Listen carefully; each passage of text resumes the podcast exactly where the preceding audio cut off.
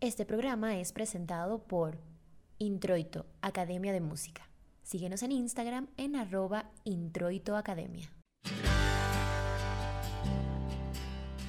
Hola, bienvenidos a Como tú y como yo. Mi nombre es Rafaela Acosta y este es un espacio en el que vamos a conversar de temas que involucran a personas como tú y como yo. Porque todos tenemos una historia que contar y queremos ser escuchados. Es una triste realidad asimilar que la mayoría de los niños, jóvenes y adultos en algún momento de su vida serán víctimas de bullying. Cuando se empezó a conocer el término bullying, solo se hacía referencia al acoso que recibían los niños en sus escuelas. Pero, desafortunadamente, esta práctica trascendió y ahora se ven casos de burla y acoso en universidades, lugares de trabajo e incluso a través de redes sociales. Esto se puede dar por distintas razones y afectar fuertemente al individuo que lo sufre.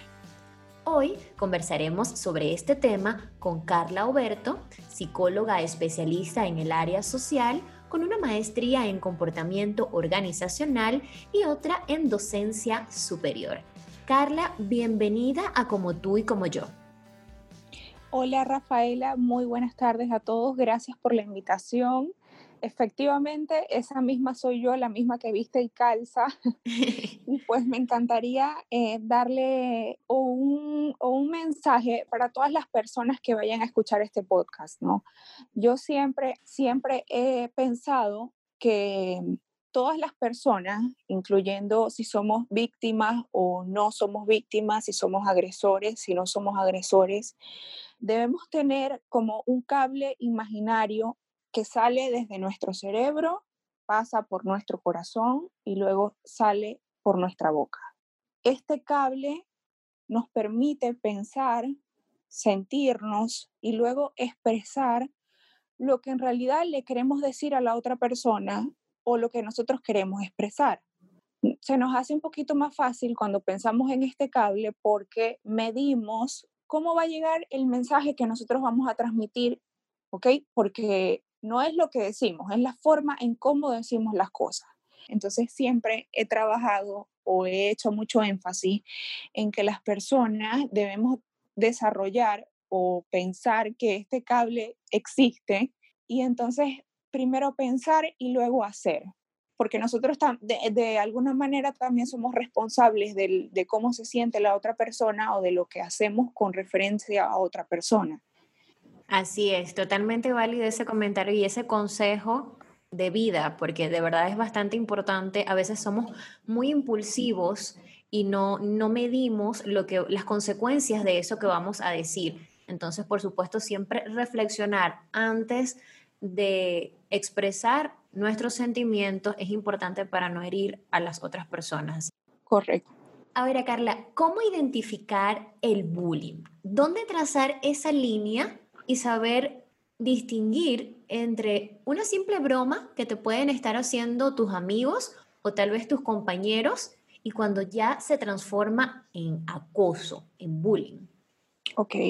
Para eso es importante que recordemos que no es fácil identificar una situación de bullying, eh, bien sea en niños o en personas adultas, indiferentemente. Debemos tener muy en cuenta, Rafaela, que la persona que es agresora utiliza diferentes formas que a veces son ocultas para hacer el bullying, ¿ok? Pueden ser gestos faciales, pueden ser amenazas, expresiones físicas, mensajes en papeles humillantes, entre otras cosas que jamás pudiéramos pensar. Eh, muy a menudo estas situaciones se producen cuando no hay supervisión de parte de un adulto, se producen cuando hay en niños. Entonces, es importante reconocer que los criterios y las diferencias de un proceso de socialización, que es algo natural, a una escena de bullying. Entonces, también debemos tomar en cuenta que debido a que los niños, como vamos a decirlo, a llamarlos como un blanco fácil, poco a poco estas situaciones van sucediendo y ellos no comentan nada simplemente se lo callan. Porque para ellos es difícil identificar la presencia de estas presiones, o sea, e, ellos no saben lo que está pasando. Los principales motivos eh, son la vergüenza que experimentan los niños cuando sienten que alguien es agresor o que los está agrediendo en este caso. Entonces, por ser el centro de estas bromas, por ser golpeados por compañeros de la escuela, por temor a represalias o por no sentirse simplemente comprendidos por los adultos, ellos prefieren como resolverlo solos y aislarse, porque no, o porque no quieren llevar más dificultades a sus casas o porque simplemente les da vergüenza. Entonces ahí venimos con tu a darle una respuesta a tu pregunta cuando me comentas eh, cómo distinguir cuando es un conflicto entre compañeros de escuela normal y cuando pasa la línea del respeto o la línea del, de, y llega a ser bullying, ¿ok? Así es. También sabemos que los conflictos son inevitables en nuestra vida, o sea, no podemos hacer nada, lamentablemente. y se producen de forma natural en las relaciones sociales entre estudiantes o en nuestra vida ajena a la escolaridad, ¿ok? O sea, esto también no solamente puede, el bullying no, no solamente puede pasar en niños, también es algo que puede suceder entre adultos o en cualquier tipo de relación. Entonces, en general, estos conflictos son motivados por las diferencias entre los puntos de vista, en ideas, en opiniones, en gustos, en formas de trabajar, o en equipos deportivos o en equipos de trabajo o en equipos laborales, por celos también eso puede suceder, por envidia, por traiciones, por fulanita me dijo o yo escuché tal cosa, ¿entiendes? Por un chisme, que no es más que eso, un chisme. Entonces, cuando no son mediados por malos o buenos resultados, pueden generar discusiones y hasta peleas entre, entre estas personas. Y estas entonces pueden regresar en agresivas, en violencia, que generalmente son actos puntuales. Eh, hay un autor que me gusta citar mucho que nombra que no son, que no son conflictos normales o peleas que se producen entre los estudiantes, sino verdaderos actos de intimidación y, y son preconcebidos, o sea, son amenazas que sistemáticamente eh, vienen con violencia física o psicológica y que son repetidas y que son impuestas especialmente por personas vulnerables e incapaces de defenderse. Aquí tenemos a los niños, el bullying escolar, ahí, es cuando entra como que el niño como protagonista, porque es, porque es alguien vulnerable. Y lo que, lo que los conduce en la mayoría de los casos a una condición de sometimiento o el, o el simple hecho de no, de no decir nada a mi familia o a mis compañeros o a, mi, o a mis profesores y yo quedo sufriendo eh, solo, ¿ok? Sin poder decir nada, aislamiento y como quien dice marginado, ¿ok? En un, como en un rincón. Entonces ahí nos traen muchas consecuencias, ¿ok? Eh, consecuencias a nivel psicológico, a nivel de temperamento, a nivel de personalidad. Ya estamos hablando como de una afectación verdaderamente psicológica que puede llegar a tener, puede llegar, perdón, hasta una consulta. Pues Un niño perfectamente puede llegar a consulta y, los papás te lo pueden percibir o más o menos sentir y te pueden decir, mi niño está así o no quiere comer o no quiere ir a la escuela porque está sufriendo de bullying. Claro, porque si comentas que incluso ya está afectando el hecho de que el niño no quiere ir a la escuela y también su alimentación. Claro, ya, ya, o sea, ya es algo que lo tenemos que ver con una lupa. Entonces, me resulta curioso que cuando las personas hablan de bullying, se refieren a, no, lo que pasa es que este, mi hijo está burlándose de otro niño, pero normal, eso se solucionan entre ellos y no va a pasar de ahí.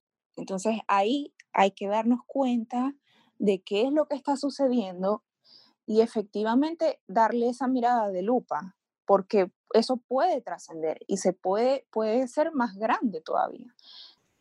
Incluso, sí, adelante. Como dices tú, el hecho de, de, cómo manejarlo, porque mm, considero que todos en algún momento hemos sufrido de alguna manera de bullying, solo que no lo veíamos así. Como dices tú, ese representante que, que dijo de su hijo, no, es que mi hijo se, se, está metiendo con otro, pero normal. Entonces no solo está el rol de, de los padres cuyos hijos están siendo afectados, sino de los padres cuyos hijos son los que están propiciando el bullying y sin embargo lo ven como algo normal. Correcto. Correcto. Y también supongo la, forma en que uno lo, lo, aborda, ¿no? Desde siendo niño, eh, incluso siendo adulto, porque también comentabas, y, me parece algo bien importante, que ya no solo lo sufren los niños, o, ya vimos el, el, rompecabezas completo de que los jóvenes y los adultos también pueden sufrir de bullying. Coméntanos un poco ahora esta parte de los adultos. Ok, siempre se ha categorizado como algo que puede suceder nada más a nivel de la niñez, como te comentaba antes. Pero ahora se ha vuelto un poquito más agresivo y hemos visto como, como más de cerca la situación con los adultos. ¿Por qué te comento esto? El bullying lo podemos categorizar como un bullying, ¿ok? Ya él, él tiene su definición específica, pero también existen otros tipos de, acoso, ¿ok? También está el acoso físico, la agresión física indirecta, la intimidación verbal o la agresión verbal. Esta la vemos mucho en matrimonios disfuncionales, en familias que sufren eh, que sufren rupturas, ¿ok? Ahí vemos cuando, por ejemplo, el, el esposo se refiere a la esposa como a alguien que no sirve o como a alguien que no funciona, que es fracasada, que es, que es fea, que es, entonces la persona se siente insegura, ¿ok? Entonces ahí viene el odio hacia uno mismo, en este caso hacia, hacia la esposa misma, en este caso, ¿no? En, en referencia de la intimidación o agresión verbal, te pongo como ejemplo un matrimonio con, con una ruptura. También está la intimidación social, que aquí hablamos de un bullying que es totalmente amplio, porque se puede categorizar hasta de dañar la reputación de alguien, la reputación social de alguien, ¿ok? Por medio de la humillación o calumnias o chismes, etcétera, hasta mentir o difundir rumores o animar incluso a otras personas para que afecten a, esta otra persona, en este caso la víctima. También tenemos la exclusión social, que también se relaciona mucho con el punto que te comento anteriormente, porque en este caso es un rechazo como más intencional, que esto lo vemos mucho en las empresas por ejemplo, en las grandes organizaciones, cada quien tiene como su departamento o su grupo de amigos o su grupo que se relacionan por características entre sí. Entonces ahí es cuando excluimos a alguien de nuestro grupo social porque simplemente no encaja o porque nos cae mal o porque no tiene algún estereotipo que nosotros tenemos en común. Ya ahí lo excluimos, eso se ve mucho en el ámbito laboral. Eso es un tipo de bullying. También tenemos el acoso cibernético que ahorita mismo, wow. Sí, es terrible. De incluso te lo nombro y sale como algo como de sentimiento o de algunas emociones porque es algo que ha trascendido y la gente parece que no se da cuenta, Rafaela. O sea, hace poco le comentaba a un colega, yo le digo, oye, pero es que la gente no ve lo que está pasando. O sea, la gente no ve las noticias o la gente no se educa o qué pasa. ¿Ok? Tanto del acoso cibernético como lo es el acoso sexual. O sea, cada vez veo más noticias, las estadísticas suben, la gente que es víctima sube y no habla y da miedo, da mucho miedo. A mí como psicólogo me da miedo porque yo siento en mis manos que tengo cierta responsabilidad de ayudar a las personas que están siendo víctimas o incluso hasta los agresores. Entonces veo que no que las estadísticas suben y parece que nadie hace nada. Si ya sabemos que mi vecina está sufriendo, por ejemplo, de acoso sexual, ¿por qué yo no voy y la lo pongo con las autoridades legales que esto necesita. Porque yo me hago la vista gorda y soy un testigo o un espectador de la situación y, no hacemos simplemente, y simplemente lo dejo hasta ahí. ¿Ves? Entonces, no, es, no estamos hablando solamente de, de un bullying escolar en un niño, que no le, ojo, no, ojo, diciéndote esto no le, no le quito importancia, pero sí se están viendo unos números que son totalmente alarmantes y, o sea, wow. Entonces, es un problema social muy serio, la verdad que sí. Los efectos del acoso o del bullying están asociados. Bastante. Afectan mucho a la persona, a quienes, tanto a quienes lo realizan como a los que son testigos. ¿Ok? Porque ahí también hay un punto que también lo quiero conversar. ¿Qué pasa con el testigo? Sí, conversanos un poquito. Eh, no sé si nos puedes dar así como un resumen de cuáles serían los tipos de bullying y esos roles, ¿no? Que, que ejercen cada persona dentro del bullying. Bueno, esto que te acabo de mencionar como exclusión social, acoso cibernético, acoso sexual, agresión física indirecta o directa, estos pueden ser unos tipos de bullying. ¿ok? Yo todos estos los tomo como bullying. ¿Por qué? Porque hay una persona que es agresora y hay una víctima. Estos serían dos de los roles que se ejercen, ¿cierto? Correcto, correcto. Entonces, tenemos el agresor, la víctima y la persona que lo ve o se da cuenta y simplemente no dice nada o no hace nada. El acosador, en este caso, que sería la persona que ejerce el bullying, es una persona que hace el abuso sobre una persona que es la víctima o incluso varias víctimas, que causa un daño patente y permanente en la persona que es la víctima. ¿Ok? Entonces, tenemos el, rol del agresor, que en este caso sería el bully, y tenemos el rol de la víctima, que es la persona o las personas que sufren el acoso por parte del bully. Ok. Tenemos también los espectadores o los testigos que se trata de las personas que conocen, observan o presencian el acoso. En este caso, los espectadores pueden actuar de tres modos. ¿ok? Pueden apoyar la situación, que es cuando son todas aquellas personas que no comienzan el acoso, pero que participan en el mismo activamente, ayudando o animando, en este caso, al acosador o alentando a los testigos para que no digan nada, o que observen y se burlen y se callen. Okay. También tenemos el testigo que refuerza la situación, que esta figura juega un papel un poco menor que el del agresor y que no siempre aparece. Es todo aquel que es testigo que presencia el acoso y participa pasivamente, como por ejemplo se ríe, se burla en silencio o sabe qué está pasando, pero simplemente llega hasta ahí, ¿ok? No es capaz de decirle al agresor que se detenga o acusarlo o algo por el estilo, no. Las personas que son indiferentes, que ven que la situación está pasando, pero no hacen nada, o sea, como no es mi vida, yo no me voy a meter.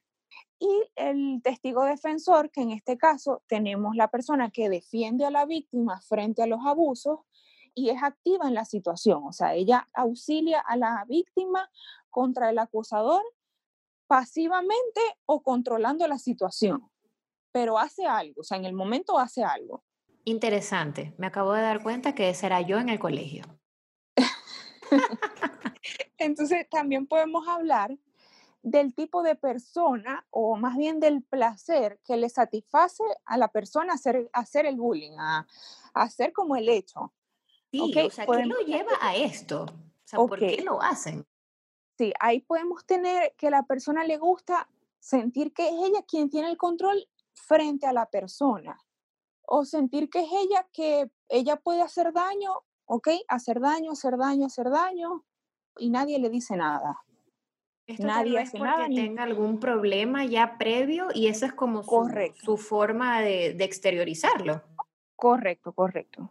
También, entonces ahí puede ser narcisista, estamos hablando de una persona narcisista, o estamos hablando de una persona con carencias emocionales de su familia, o estamos hablando de una persona que efectivamente pasó por ese papel y se está, como exacto, lo está repitiendo o lo está o es a una proyección o simplemente le gusta sentir, porque eso suele suceder. Hay gente que le gusta sentir que tiene el poder de dañar a alguien. ¿Tiene algo en común el agresor con la víctima? Ok, aquí me, aquí me detengo y me detengo por dos razones. Una, porque yo diría que es más un tema como de envidia y proyección hacia la otra persona. Y también porque está el tema que sí tienen algo en común y es la baja autoestima. Ok.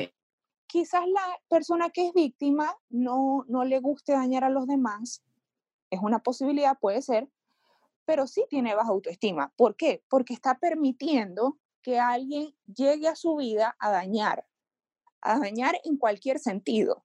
Entonces, cuando permitimos que alguien entre a nuestras vidas a hacernos daño, a hacernos sentir mal, a hacernos sentir que somos feos o que somos, mm, a sentirnos como en, una, en un rincón, en una esquinita, ahí ya, ya le estamos dando herramientas a la otra persona.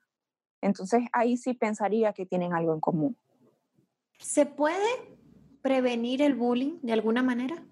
Yo diría que sí tanto, bueno, a nivel escolar lo haría haciendo campañas de tolerancia, de empatía, como que de tipo pedagógicas, ¿ok? O sea, a nivel escolar.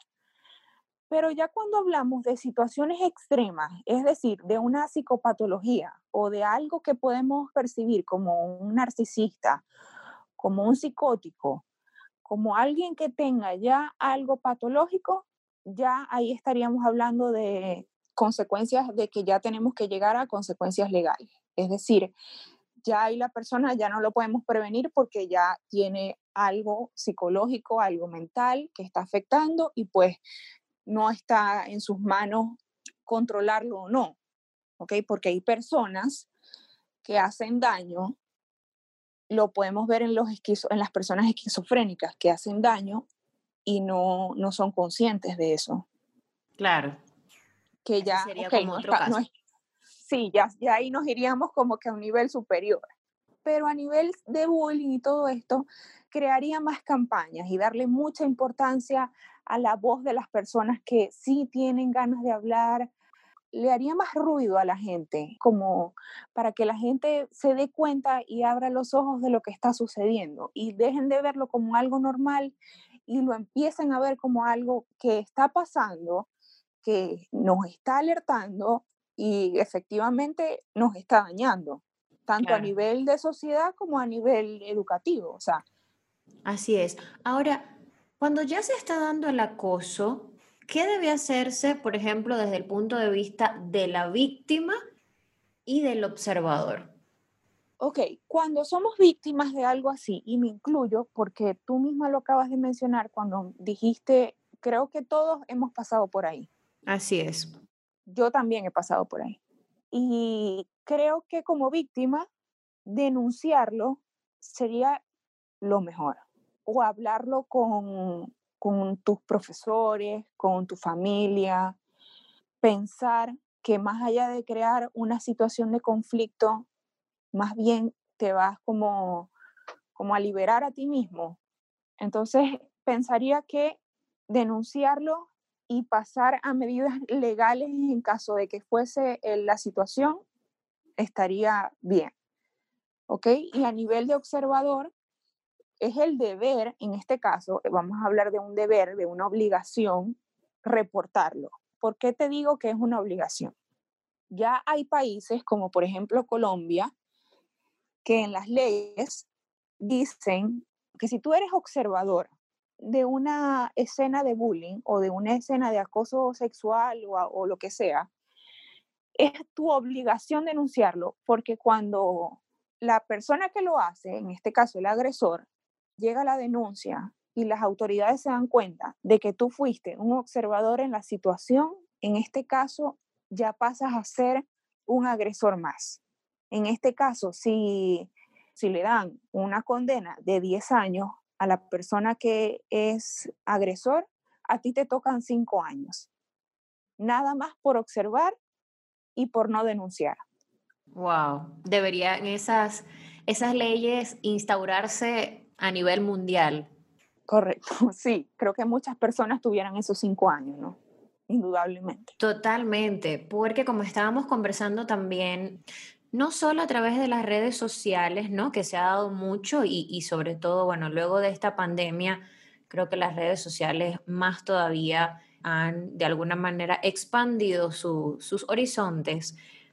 También lo vemos con el fenómeno de la migración, ¿no? Y, particularmente de la migración venezolana, eh, que ha sido pues bastante notoria en los últimos años y los venezolanos que les ha tocado pues irse a distintos países, no solo de Latinoamérica, sino también de Europa, no he visto uno solo que, no, no, haya comentado eh, algún tipo, digamos así, de, bullying o, de discriminación, más allá de la xenofobia, pero también, ¿no? Han sufrido de, cierto bullying. Entonces es como sería lo, más correcto, pues que, que, así como Colombia está instaurando esto, pues sea a nivel mundial. Ahora que hablamos de la intimidación social y el tema de la migración, eh, te pongo un ejemplo personal yo soy venezolana, yo me mudé, emigré a otro país y recuerdo yo que el tercero o segundo día de yo haberme mudado, fui a como, como a una excursión, pero era como en un bus por la ciudad. Ok, como un paseo. Ahora mismo, ahora mismo, el nombre técnico no lo recuerdo. y todos nos montamos en el bus, hicimos nuestra excursión y todo perfecto. Cuando algunas personas se dan cuenta de que yo soy venezolana y que estoy con mi familia que es venezolana, una de estas personas se levanta y dice, escondan los teléfonos porque tenemos a venezolanos en el bus. Wow, un juicio bastante fuerte y directo. Sí, entonces ahí la humillación, la mentira la exposición en público, ya ahí dices como que me quiero ir de aquí, ¿ok? ya no hay nada que quiera hacer venir aquí, o sea, ya está bloqueado para mí. Y entonces no es una situación que vemos aquí donde estoy yo, sino es una situación, como tú lo acabas de mencionar, que se ve en, en todo el mundo. O sea, de hecho, fue mi reacción fue, yo recuerdo haberme paralizado totalmente y, y o sea, la excursión siguió y yo seguí en el bus. Pero fíjate que, o sea, era como que no estabas, estabas pero no estabas. Sí, ni siquiera mi intención de hacer el paseo ya no era mi intención, o sea, ya dañaste todas mis expectativas, ya me quitaste la emoción, me humillaste en público y yo ni, ni siquiera me conoces. Entonces eres un agresor. ¿Se puede unir, ahora que estamos conversando sobre este tema, ¿se pueden unir de cierta forma el concepto xenofobia y bullying? O sea, hay, hay como una fusión eh, en ciertos aspectos, tal vez en situaciones como esta que acabas de comentar. Yo diría que sí. Yo diría que sí, porque yo lo veo como una relación unilateral. O sea, si no vemos una cosa con la otra, como que no encaja. Porque fíjate que si lo observamos así, unilateralmente, los dos conceptos, ¿en qué consiste un, un concepto con el otro? Para mí es lo mismo. Claro, por eso te comentaba. Yo veo que es como muy similar. Sí, porque las dos se basan en eso, en la humillación, en hacer daño a la otra persona, en simplemente por tener una característica en particular. Tal vez ese sea como mm, la diferencia, ¿no? O sea, esta es eh, hacia una nacionalidad en particular, sin embargo, estás cometiendo un acto de bullying, ¿se podría decir así? Claro, sí, eres eh, totalmente eres un agresor. Y las personas que están ahí, que lo están observando, que son testigos, no están diciendo nada están siendo partícipes y cómplices. Y son, correcto, y son cómplices. Indiferentemente son cómplices. Y así como te sucedió a ti, seguramente, pues, a miles de venezolanos y miles de personas que lamentablemente sufren de este tipo de, acosos como es el, el bullying y también que sufren de xenofobia. Ahora, ¿qué herramientas nos puedes brindar? En este caso, para los padres de aquellos niños que están siendo víctimas del bullying y también para los adultos que, como comentamos, también son víctimas. Ok, eh, si me permites, te voy a pedir permiso para mostrártelo o para darte como varias herramientas, ¿no? Tanto a nivel para los padres, de los, a los estudiantes, a los maestros, incluso a los administradores de una institución. Me voy a tomar el permiso de meterme hasta con estas personas. Adelante.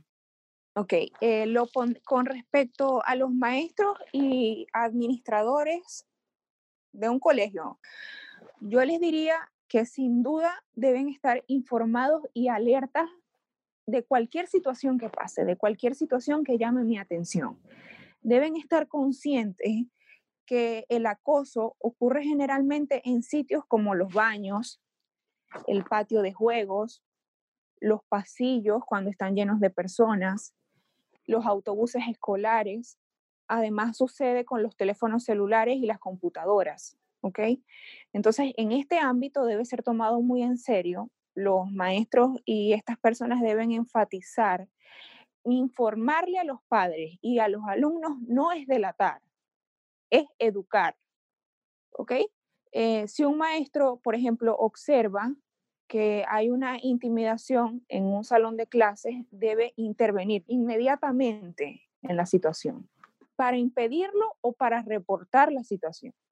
Como segunda recomendación, te diría que la participación de estudiantes y padres es necesaria que la tomemos en cuenta porque forman parte de la solución. Así como forman parte del problema, también son un equipo de seguridad para los niños que son víctimas y los mismos estudiantes pueden ser capaces de informarles a los adultos lo que está ocurriendo realmente en la situación y mostrarles incluso pruebas.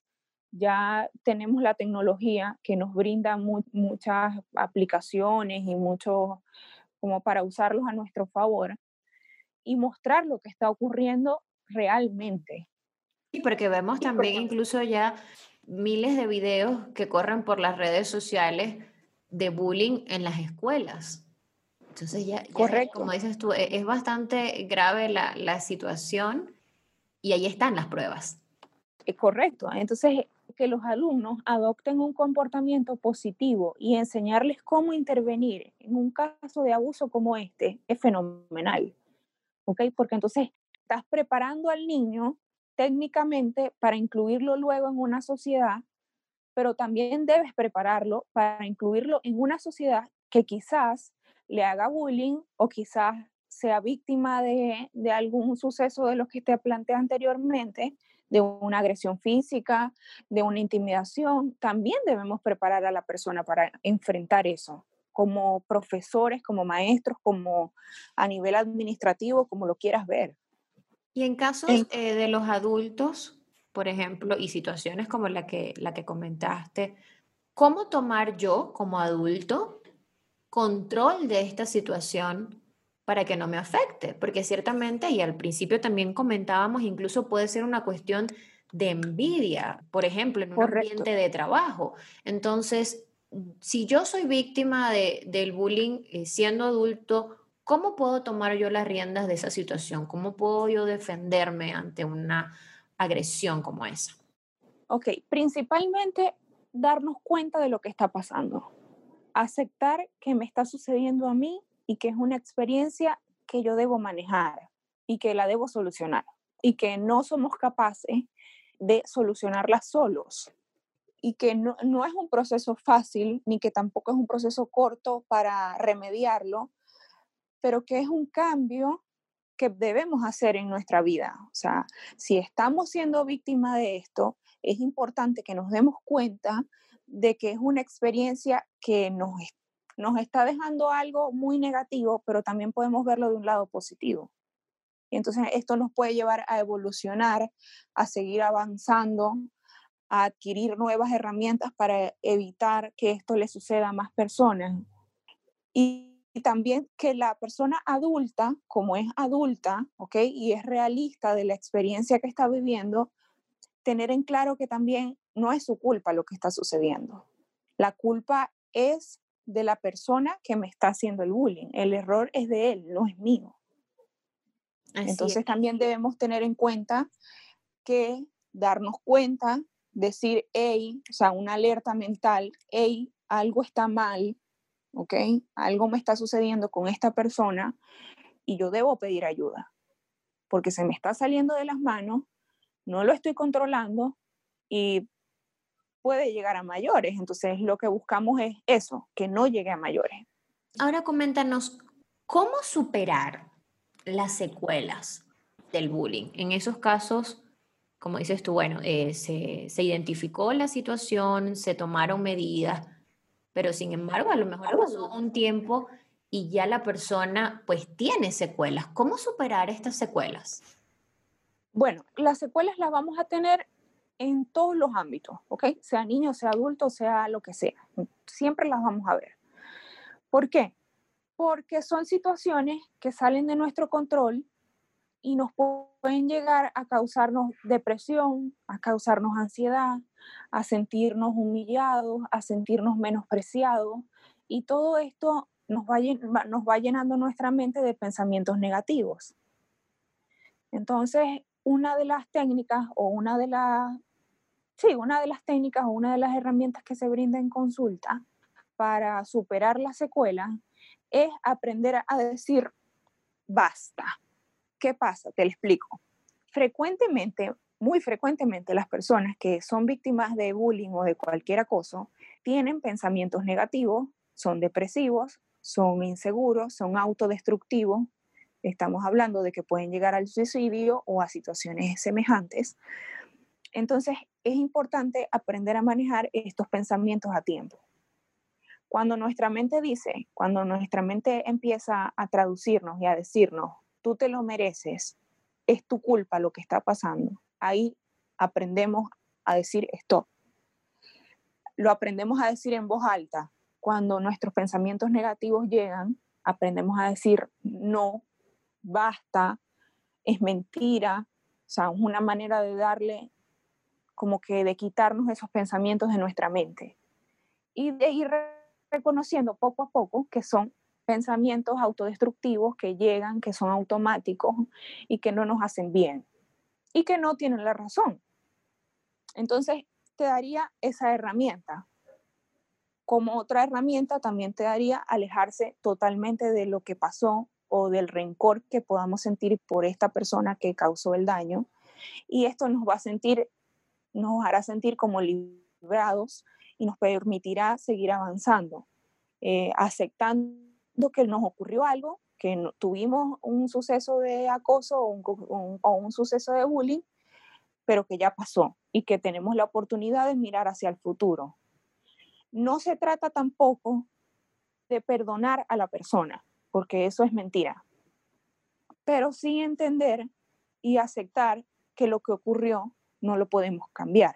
Entonces, lamentablemente es así. Entonces ya es seguir avanzando, tener una mirada hacia el futuro, expresar siempre lo que sentimos, expresar siempre cómo nos hizo sentir este hecho de bullying, que siempre nos da como esa pena o esa como que no lo voy a hacer, pero lo hago porque, ajá.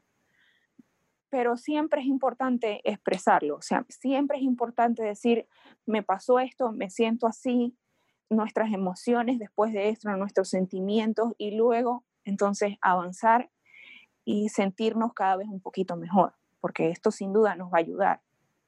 Y empoderarnos, ¿ok? Es importante tener claro que seguimos siendo personas valederas, que seguimos siendo personas merecedoras de tener todo lo positivo que nos brinda la vida.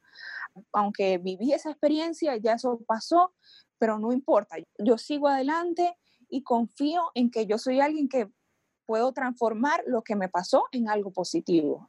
Entonces ahí vemos la, la resiliencia, vemos el esfuerzo, vemos la autoconfianza con nosotros mismos y es seguir adelante se trata de, ok, el dolor, pero entonces proyectarlo de una manera que me permita a mí avanzar como persona, no quedarme estancada en ese dolor, porque cuando nos quedamos estancados ahí en ese dolor, ahí es cuando vienen entonces las secuelas de, de depresión, de ansiedad, de, todas estas cosas, de pánico, de ataques de pánico, me siento nervioso, eh, estoy, eh, puedes incluso vivir otra vez la experiencia en tu mente y no te estás dando que es una experiencia que está en tu mente y que no está sucediendo en la realidad. Y todo es nuestra mente, todo es nuestra mente intentando jugarnos una mala jugada. Mala jugada, correcto. Así es. Carla, muchísimas gracias por brindarnos estas herramientas para que tanto los padres de aquellos niños que sufren de bullying como los adultos que se ven afectados puedan abordar estas situaciones que se pueden presentar en cualquier momento y en cualquier lugar. Gracias a ti, Rafaela, por darme el espacio y la oportunidad de comunicarme y de una vez más alzar la voz por estas personas que están pasando por una, por una situación eh, similar y estimularlos a que hablen, a que no, no se queden ahí, a que no te quedes sentado viendo cómo te hacen daño, sino más bien expresarte, sacarlo a la luz, darle ese, ese poder a las autoridades competentes para que ellos efectivamente hagan su trabajo. Y si, y si ellos no hacen su trabajo, pues entonces hazlo tú por tu cuenta. O sea, es indudable. Así es. Fuera de lugar. Carla, llegó el momento de nuestra sección Fuera de lugar. Escoge por favor un número del 1 al 10 para seleccionar tu pregunta. La número 1. Soy Juan Carlos Versague Chacón y mi pregunta es, ¿con qué mano te lavas mejor la espalda cuando te bañas? Oye, yo quiero conocer a Juan Carlos, ¿oíste? De, verdad que sí. pues fíjate que le respondo y no uso ninguna de las dos manos. Tengo una, eh, como una varita que tiene una esponja y uso la esponja, ¿ok? Perfecto. Carla, gracias nuevamente por acompañarnos en este episodio de Como tú y como yo. Pueden seguir a Carla a través de Instagram en la cuenta arroba psicocarla, terminando en HA. Muchísimas gracias a todos por escucharnos. Nos pueden seguir a través de Instagram en nuestra cuenta arroba como tú y como yo pod. Será hasta una próxima oportunidad.